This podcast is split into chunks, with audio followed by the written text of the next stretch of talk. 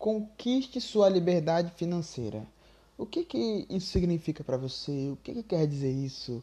Porque hoje nós temos um número grande de pessoas que anseiam pela primeira venda, que têm uma certa ansiedade, querem logo fazer a primeira venda, o que é uma coisa totalmente normal, acontece quando você começa dentro do marketing. É, mas e quando você faz a primeira venda? O que acontece? A primeira venda é um motivo enorme para se orgulhar. É o primeiro desafio vencido, é uma coisa maravilhosa, mas não é uma liberdade financeira. Ainda não. Então, conquistar uma liberdade financeira é quando você vive apenas de um determinado tipo de ação, onde você escolhe e determina como você vai trabalhar, quando vai viajar, você consegue se manter trabalhando para você mesmo.